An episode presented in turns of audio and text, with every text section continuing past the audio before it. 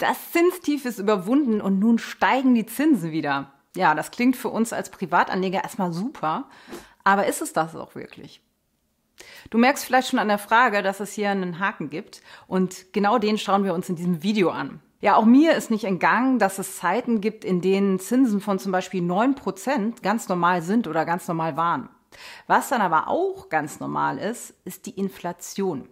Um also die Situation richtig einschätzen zu können, sollte man unbedingt zwei Zinsangaben auseinanderhalten. Das sind erstens die nominalen und zweitens die realen Zinsen. Der Unterschied ist denkbar simpel, keine Sorge. Nominal bedeutet den Zinssatz ohne Inflation, real mit Inflation, also mit Minderung der Kaufkraft anzugeben.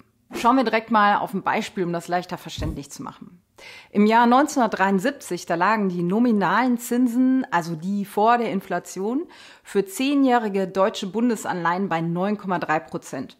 In 2009 hingegen, da betrugen die Zinsen nur 3,3 Prozent vor Inflation. Jetzt würde man ja meinen, das war 73 besser als 2009, klar. Die besagte Inflation, die lag allerdings 1973 bei über 7 Prozent. Das bedeutet also, die Kaufkraft, die sank einfach von 72 auf 73 sehr stark. Inflationsbereinigt lagen somit die Zinsen 1973 bei nur 1,5 Prozent. 2009 war die Inflation deutlich niedriger.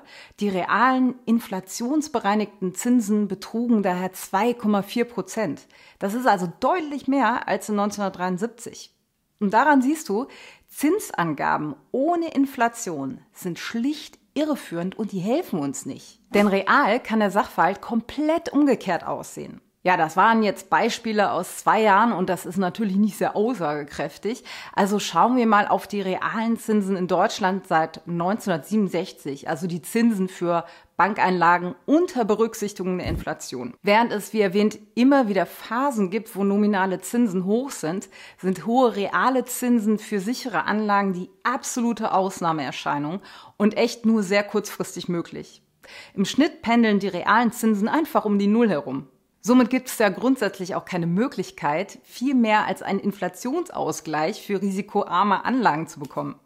Oder anders ausgedrückt, für sichere Anlagen wie Spar- und Tagesgeldkonten oder Versicherungen gab es noch nie hohe Zinsen und es wird sie auch in Zukunft nicht geben. Denn Zinsen und Inflation, die gleichen zwei galoppierenden Pferden. Mal ist das eine vorn, mal das andere, aber sie nähern sich immer an.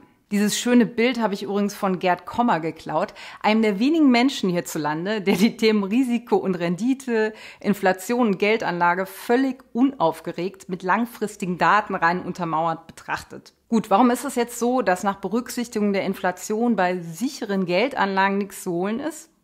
Ganz einfach, weil Zinsen eine Belohnung für das Tragen eines Risikos sind.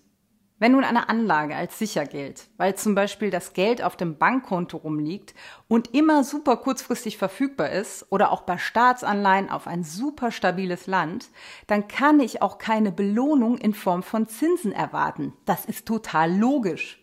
Möchte ich jedoch mehr als einen Inflationsausgleich erzielen, dann muss ich auch mit Unsicherheit, also mit Risiken leben. Denn es gibt keine Rendite ohne Risiko. Also das Fazit lautet, wenn die Zinsen für sichere Anlagen gerade hoch sind, dann lass dich davon nicht in die Irre führen, sondern schau echt genau hin, wie es um die Inflation steht. Ziemlich sicher wirst du nämlich real nichts von deinen Zinsen haben.